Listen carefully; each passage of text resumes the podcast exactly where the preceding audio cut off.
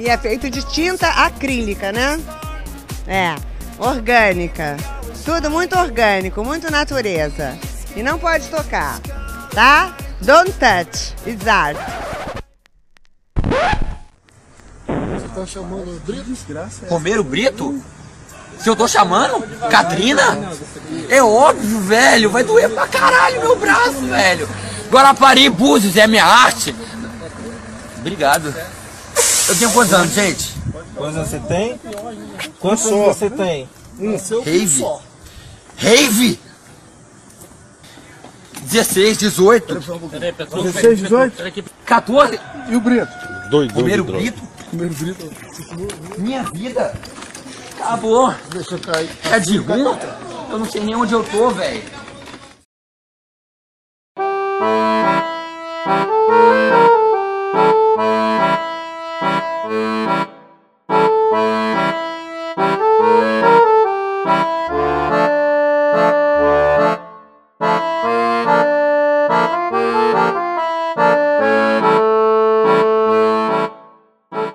Ok, ok. Aqui é a Lana e esse é o Pataquadas.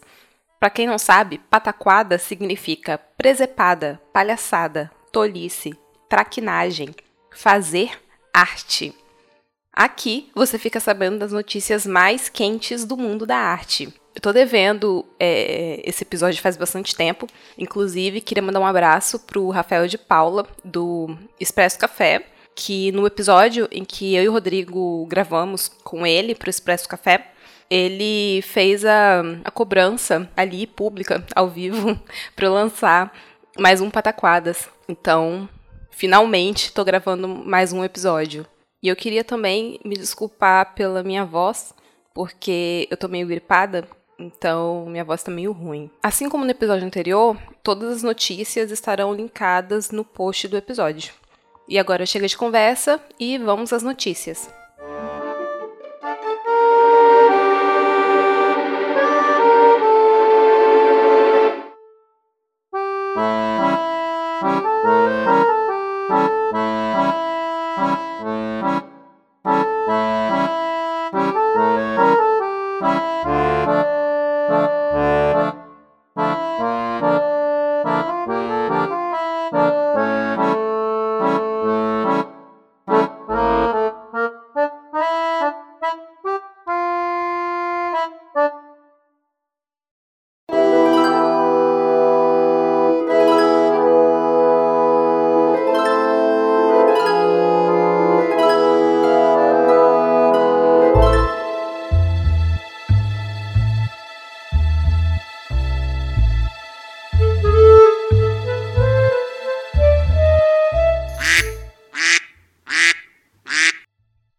Do dia 11 de setembro.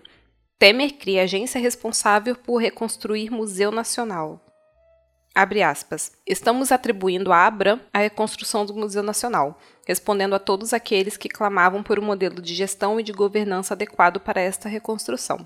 Caberá à Abram a coordenação desse projeto, naturalmente que em parceria estreita com a Universidade Federal do Rio de Janeiro, fecha aspas, informou o ministro da Cultura, Sérgio Saleitão, durante o evento com Temer. O Museu Nacional é vinculado ao FRJ, que dispõe de autonomia para definir investimentos na instituição conforme a disponibilidade do orçamento repassado pelo governo nacional. A medida provisória assinada por Temer transforma o Instituto Brasileiro de Museus, o IBRAM, na Agência Brasileira de Museus, ABRAM. O que, que isso significa?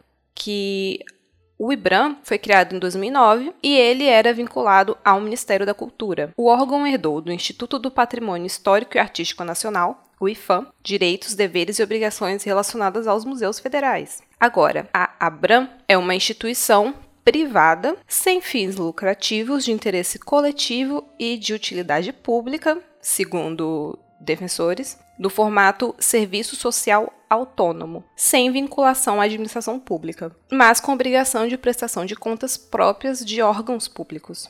Então, basicamente, uma instituição que era ligada à administração pública agora passa a ser privada. Segundo o museólogo Newton Soares, representante dos trabalhadores do IBRAM, as medidas tomadas pelo governo servirão para sucatear cada vez mais uma política nacional de museus, ao tirar os 27 museus da gestão do governo, transferindo-os para organizações de âmbito público-privado. Tirar essa gestão de dentro do governo e passar para outras organizações é transformar os 27 museus do IBRAM em um grande balcão de negócios. Fica-se refém da vontade do mercado. Não se tem autonomia para dizer quais as necessidades e para pautar as políticas públicas. E eu concordo com o museólogo Newton Soares. E eu recomendo vocês a irem ouvir o episódio que eu e o Rodrigo participamos no Expresso Café. Lá a gente conversou sobre a situação da arte no Brasil e discutiu um pouco essas questões políticas e econômicas. 12 de setembro. O prefeito de Liverpool pede voluntários para ajudar a proteger o trabalho de arte.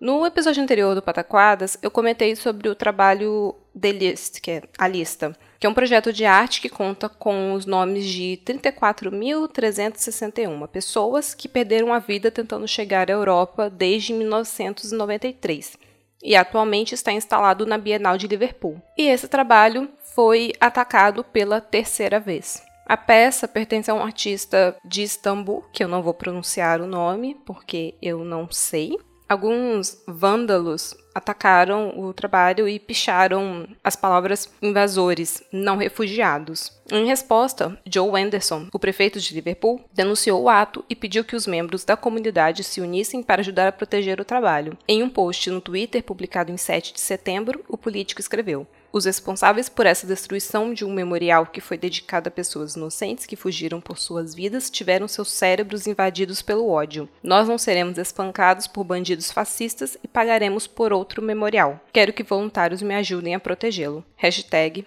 Hope Not Hate. Esperança, não ódio. E uma notícia que não é exatamente ligada à arte, mas que também é bem legal, do dia 21 de setembro, por unanimidade, Prefeitura de Liverpool aprova a retirada de outdoor transfóbico e lança movimento de apoio a pessoas trans. O Conselho da cidade de Liverpool, encabeçado pelo prefeito Joe Anderson, aprovou por unanimidade uma moção em apoio às pessoas transgêneros após um outdoor e adesivos de cunho transfóbico começarem a circular pela cidade. A iniciativa foi definida na última quarta-feira, dia 19, e os parlamentares chegaram à conclusão: as mulheres são mulheres, e que não há lugar em nossa cidade para o ódio e a intolerância. A ação propõe cinco pontos que além dos trabalhos dos garis da limpeza das peças ofensivas, a prefeitura também espera utilizar um final de semana a ser programado para trocar a iluminação de outros edifícios públicos para exibir as cores da bandeira trans, azul, branco e rosa. O movimento também solicita que os oficiais de planejamento do Conselho encorajem ativamente desenvolvedores e empresas a incluírem banheiros individuais neutros de gênero em prédios públicos. Muito bacana esse prefeito de Liverpool. Gostei dele.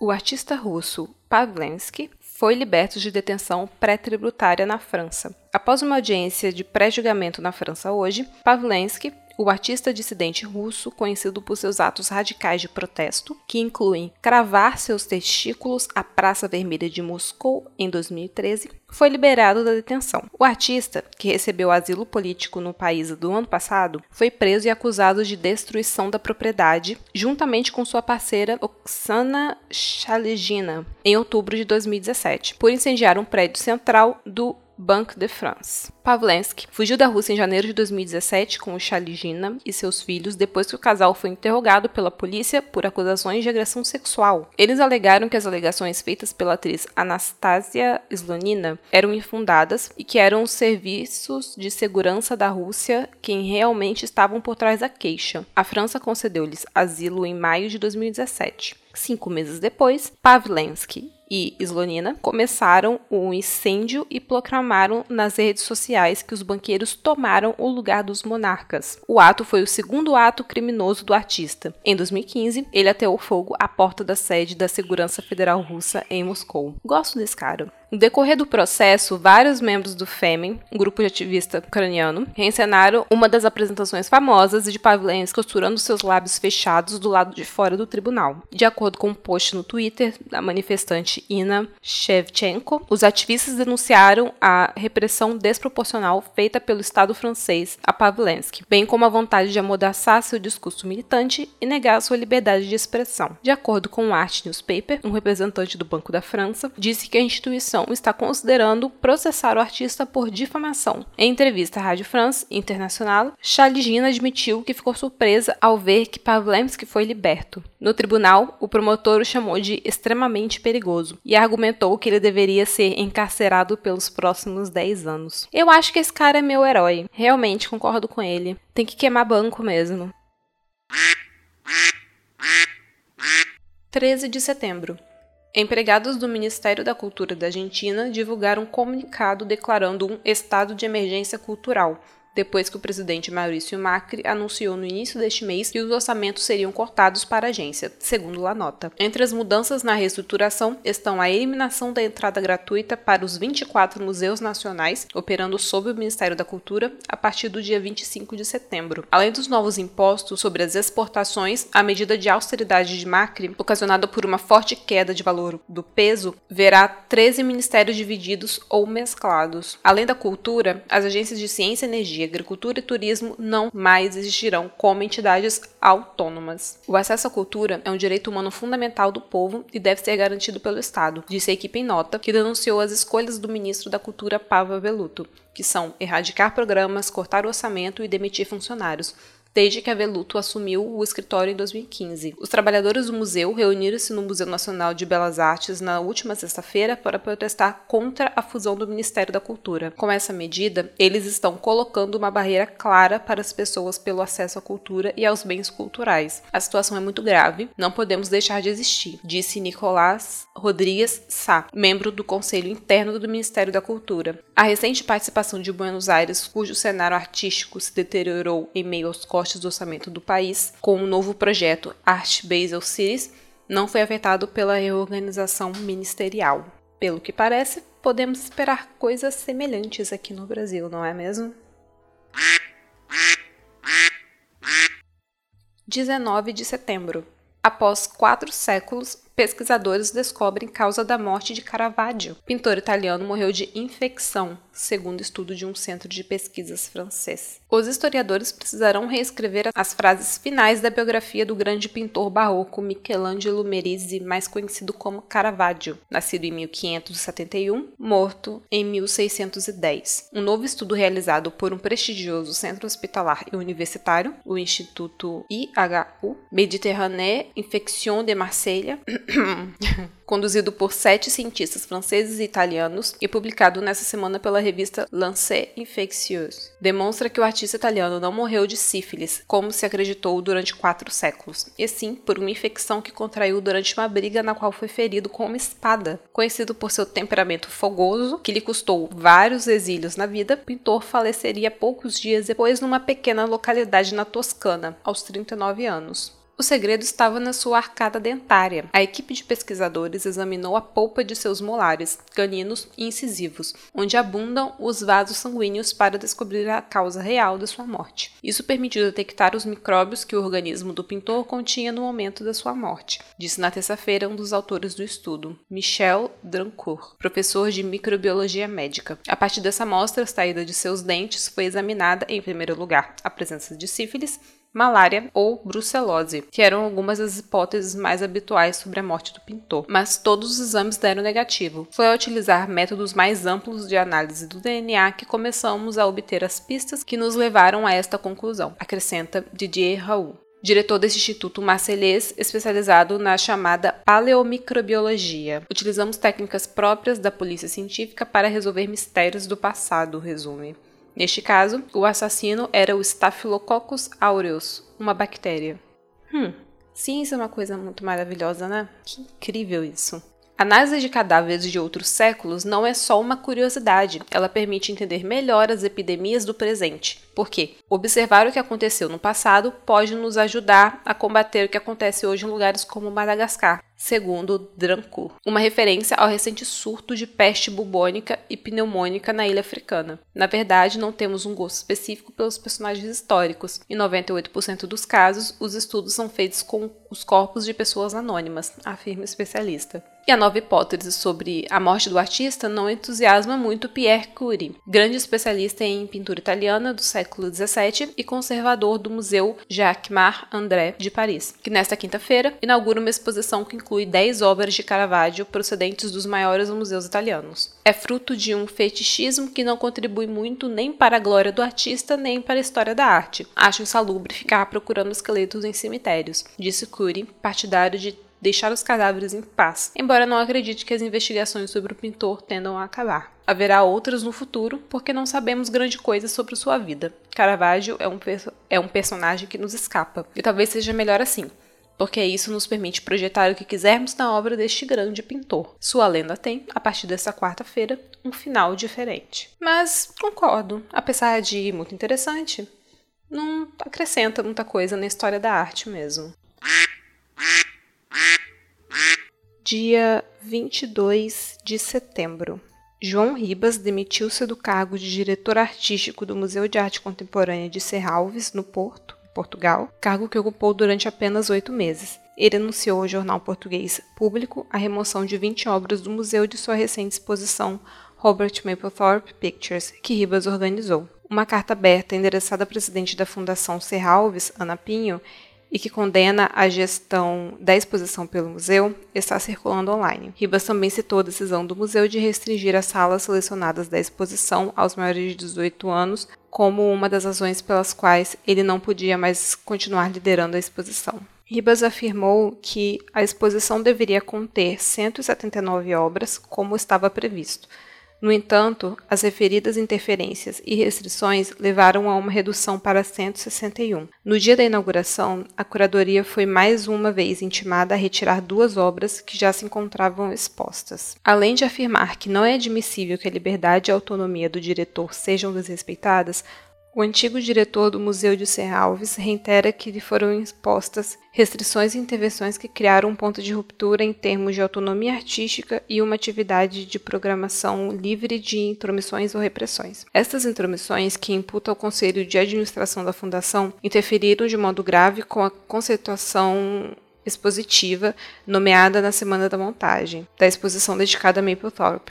Para João Ribas, as interferências que foram feitas na exibição de determinadas obras e na localização de outras que ocorreram durante a semana de montagem contribuíram para uma descontextualização profunda, obrigando a, enquanto curador, a alterar a seleção dos trabalhos para que a exposição fosse um todo coerente e para que, assim, se promovesse de modo adequado o conhecimento e diálogo social protagonizados por Robert Mapplethorpe. Até o limite, procurei manter a dignidade da exposição e fidelidade ao espírito da obra de Mapplethorpe, cumprindo todas as minhas funções, aponta acrescentando. A exposição nunca foi concebida numa lógica proibicionista, o que não se traduz numa insensibilidade para com a comunidade. Houve a preocupação de criar mecanismos que permitissem aos visitantes fazer escolhas.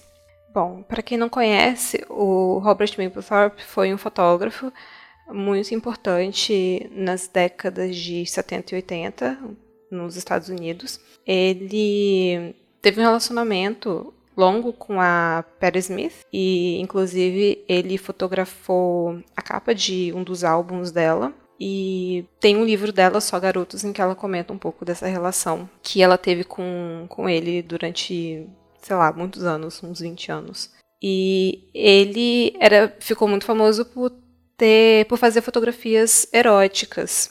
Ele fotografava celebridades e também trabalhava bastante o erotismo nas suas fotografias e inclusive falando desse universo sadomasoquista. Ele ele faleceu no final da década de 80 em decorrência do, do vírus HIV e depois da sua morte, acho que no final de 89 e nos, em 89 por aí, foi feita uma exposição, The Perfect Moment, em que se fazia uma certa, uma espécie de retrospectiva das suas obras e, e, e eram expostas muitas dessas obras em que ele lidava com esse universo sadomasoquista nova-iorquino.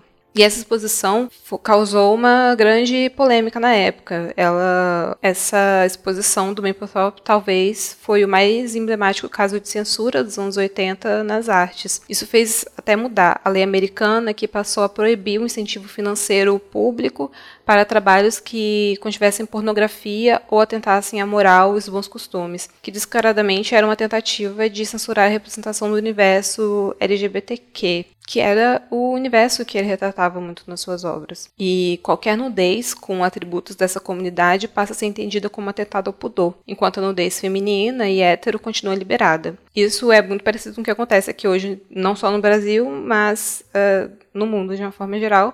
E Importante lembrar também que esse caso do Mapplethorpe, nos anos 80, deu margem para muito do moralismo que está contido até hoje nas nossas leis de incentivo à arte e cultura. Então, para vocês verem, se passaram o que 30 anos desde toda esse, essa polêmica envolvendo a exposição do Mapplethorpe e até hoje é, parece que nada mudou continua sendo censuradas as suas obras nas, nos museus, nas galerias. E uma carta aberta foi assinada por 400 pessoas, incluindo uma série de importantes figuras do, do mundo das artes. E na carta aberta foi afirmado que viver em um mundo de profunda incerteza política, com o surgimento do populismo de direita, o ultranacionalismo e as ameaças às liberdades artísticas e acadêmicas. Nesse contexto, é, é profundamente lamentável que a Fundação Serralves tenha perdido a oportunidade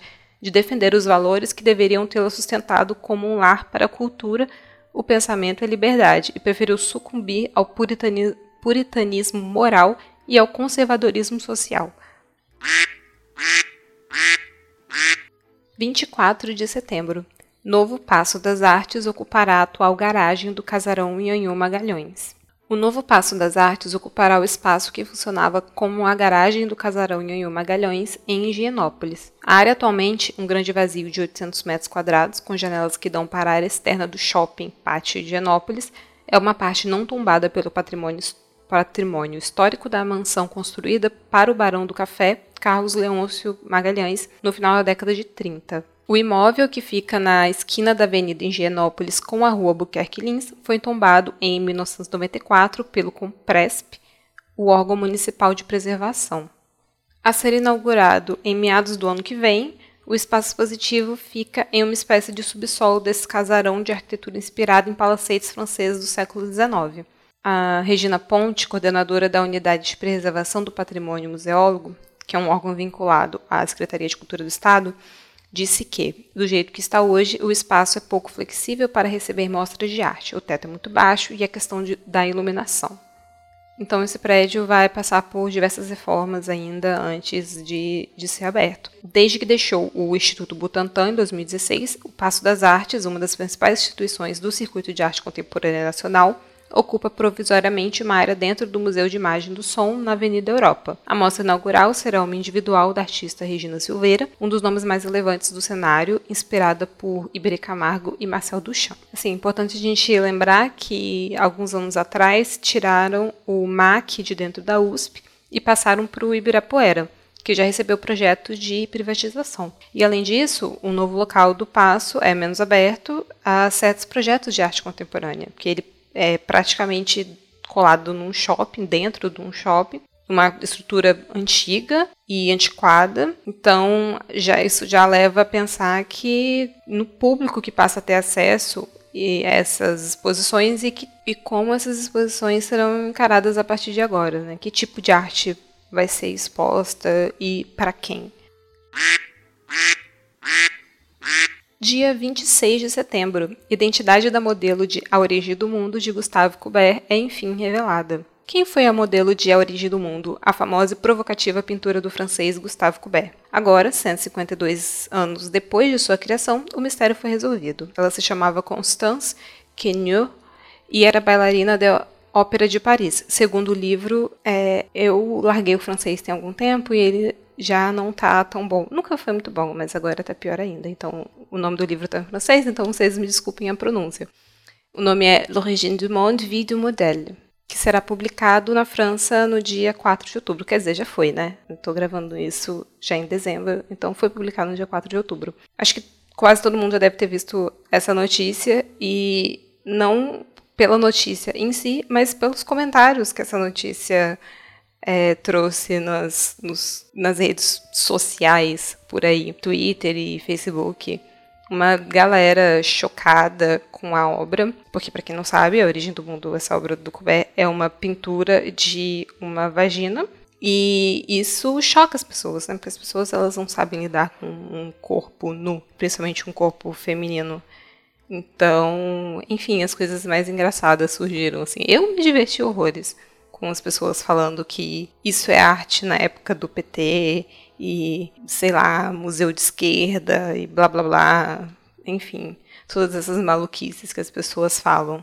Pois é, né? Quem diria? Gustavo Courbet é petista.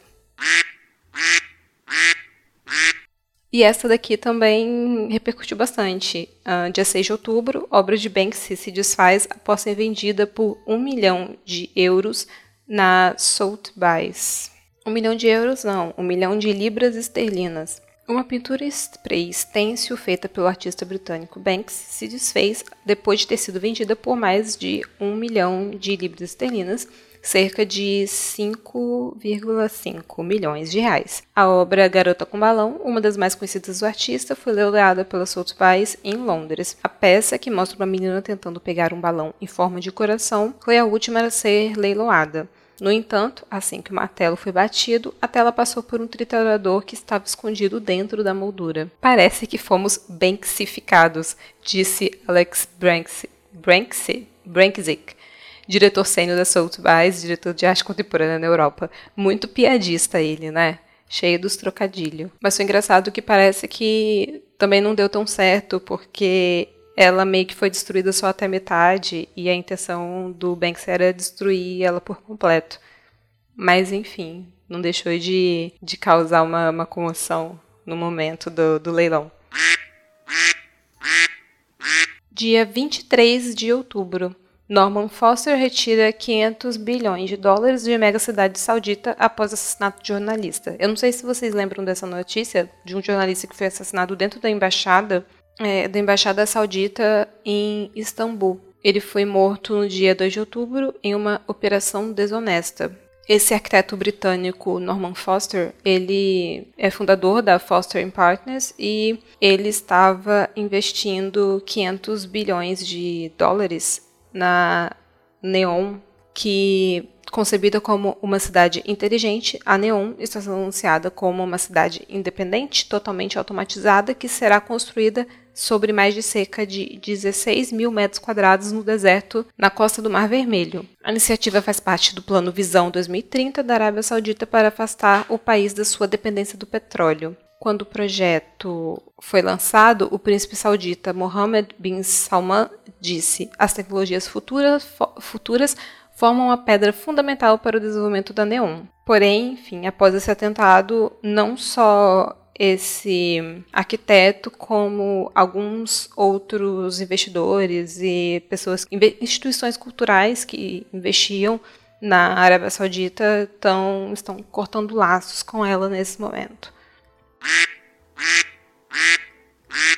Dia 22 de outubro, Rias Komu, cofundador e secretário da Bienal Koshi Muziris, na Índia, foi acusado de má conduta sexual e foi temporariamente demitido do seu cargo. As alegações contra Camus apareceram pela primeira vez numa conta do Instagram no dia 16 de outubro. E, obviamente, ele negou as acusações. E depois, a Anita Dub, curadora da próxima edição da, de 2018 da Bienal Cochimus Iris, que abre agora em dezembro, emitiu uma declaração sobre a controvérsia em torno da investigação pendente da Comu e da Fundação Bienal e ela disse que isso é em resposta à perturbadora alegação de assédio sexual contra Rias Comu, secretário da KBF, Bienal Foundation, nas redes sociais. Há uma atmosfera de misoginia que prevalece incontestada na maioria das instituições lideradas por homem. A KBF não é uma exceção. Como a primeira curadora mulher, leva a sério a questão do empoderamento das mulheres, ou seja, o feminismo. Isso demonstra minhas deliberações curatoriais e tento praticar o que prego.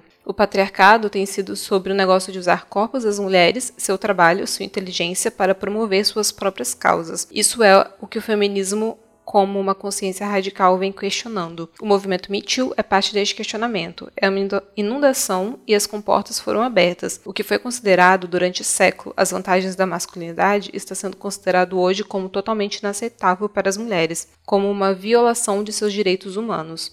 Estou em completa solidariedade, saúdo aquelas que são corajosas o suficiente para colocar seu nome em risco e apoiar aqueles que estão sem poder e que permanecem anônimos. Henrias um, como deixando o cargo, a Kochi Bienal Foundation tomou medidas corretivas e iniciou o processo de mudança estrutural, levando em consideração as sugestões dos funcionários e da equipe de curadores. Eu considero isso uma oportunidade para todos refletirem e contribuírem para o fortalecimento da KBF. Instituições são difíceis de construir, seria tolice derrubar uma, e mais sábio virar o espelho na sua cara. Boa atitude, e é isso que a gente espera, né?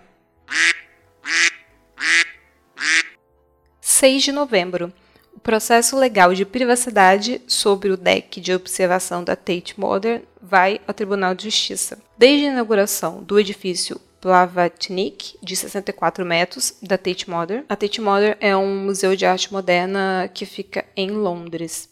E desde a da inauguração desse edifício, anteriormente conhecido como Switch House, em 2016, ele tem estado no centro de uma disputa sobre a privacidade e o espaço público. Projetado pelo escritório de arquitetura suíço Herzog e Meuron, a extensão do museu possui um deck de observação, que consiste em uma passarela fechada no sétimo andar do edifício, que permite aos visitantes ver o horizonte de Londres. No entanto, além das vistas de 360 graus da cidade, os frequentadores de museus podem ver claramente os moradores de um prédio de apartamento de paredes de vidro adjacentes à instituição. Irritados com a invasão de privacidade, quatro donos dos condomínios no prédio do New Bankside, construídos em 2012, decidiram processar o museu no ano passado. Eles estão buscando uma liminar que exigiria que o museu bloqueasse a parte da plataforma de observação onde os visitantes podem ver os apartamentos, na sexta-feira, 2 de novembro, o Supremo Tribunal de Londres começou a ouvir o caso. De acordo com o New York Times, um advogado que representa o Conselho de Administração da Tate disse ao tribunal que os proprietários do apartamento querem negar ao público o direito de usar a plataforma de observação com a intenção de dar aos requerentes o direito deles mesmos desfrutarem livremente da vista. A Tate tomou a posição de que o problema apresentado por seus vizinhos infelizes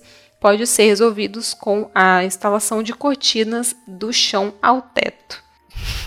Debochada ela, né? No entanto, como os apartamentos vêm com um preço mínimo de cerca de 2,5 milhões de dólares, os moradores não querem comprar cortinas para ter a sua privacidade respeitada. Tom Wicks, um advogado dos demandantes, disse ao tribunal que seus clientes estão sendo injustamente submetidos a um escrutínio visual intenso fora do comum. Ele alegou que um dos proprietários dos apartamentos havia encontrado uma foto de si mesmo que foi tirada no terraço numa conta do Instagram com cerca de mil seguidores. O advogado do, da Tate afirmou que a expansão do museu realmente aumenta o valor dos apartamentos e que os moradores não poderão escolher quais aspectos da instituição gostam e quais não gostam. Rico é foda, né? Tipo, não consegue botar uma cortina na sala de casa, bicho. É, vai se fuder, na moral. Tipo, eu quero morar em Londres, num puta apartamento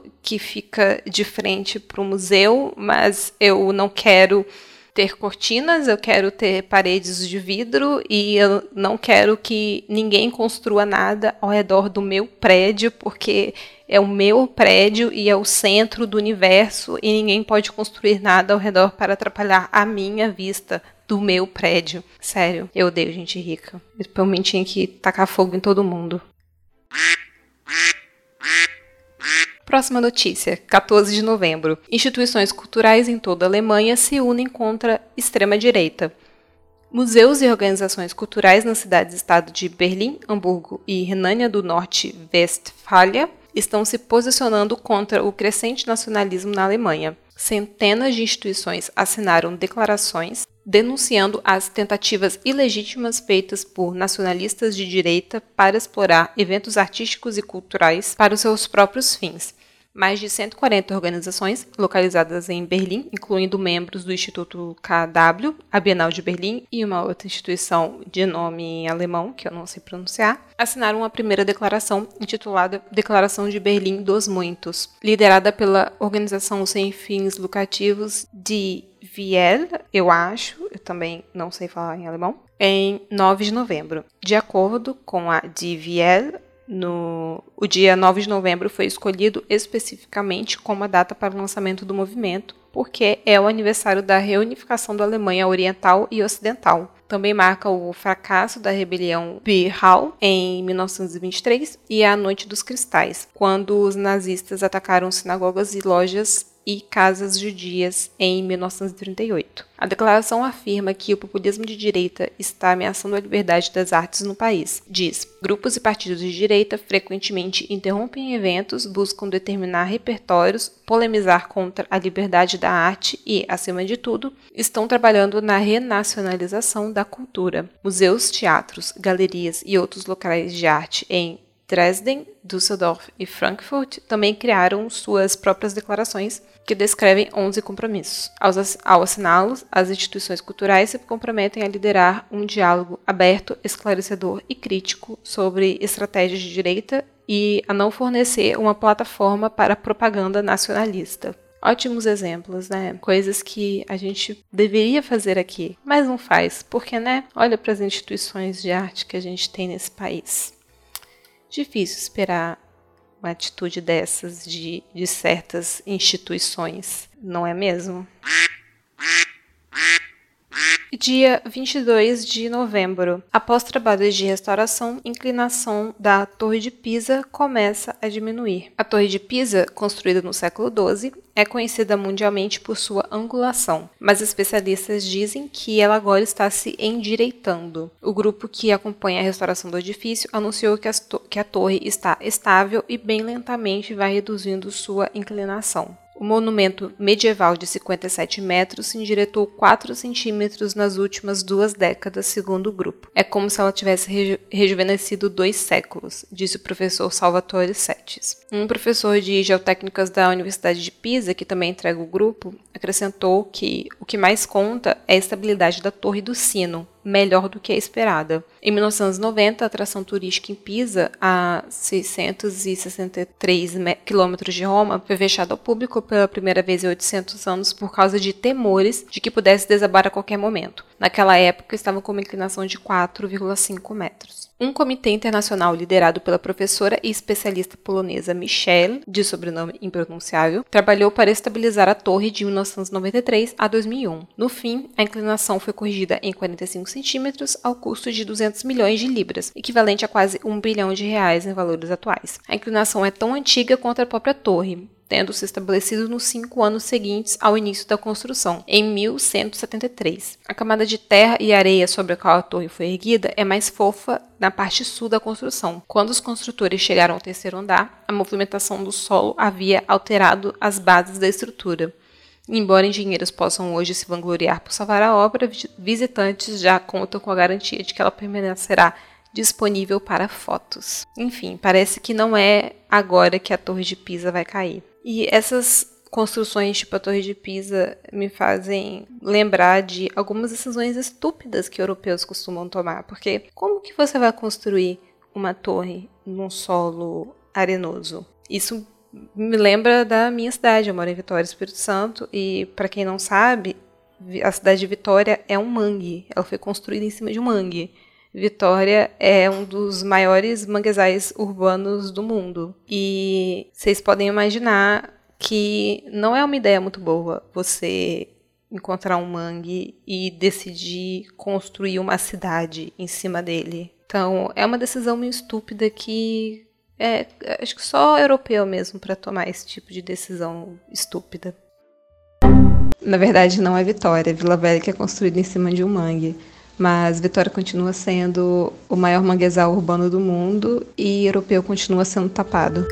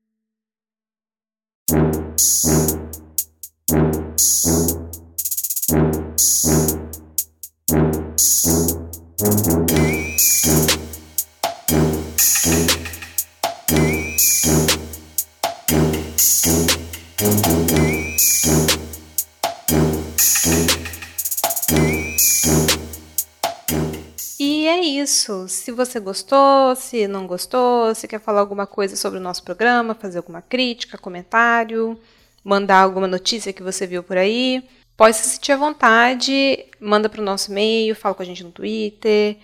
Uh, você pode mandar um áudio também para o nosso manda áudio para o não pode tocar gmail.com e o D de pode é com demudo e os nossos twitters uh, tem um Twitter nosso Twitter oficial que é o do Tiwi que é o arroba não pode tocar e tem os nossos twitters pessoais também que vão estar todos linkados no post então muito obrigada por ter ouvido até aqui não esqueça de avaliar a gente nos agregadores, no iTunes e por aí vai. Uh, recomendo o Não Pode Tocar para os seus amigos, vizinhos, família, colegas, para todo mundo, enfim. E por hoje é isso. É, queria pedir desculpas pela ausência. A gente está algum tempo sem lançar coisas. É, as coisas às vezes são bem complicadas. A gente tem não tem conseguido lançar episódio toda semana como a gente gostaria, mas a gente tenta. E agora em 2019 a gente vai tentar mais.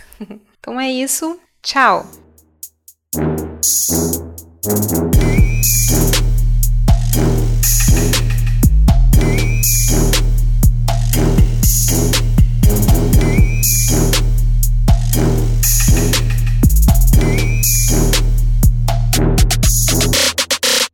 para aprender bastante coisa durante o curso? Sim. Deu para mim aprender que as drogas é a solução.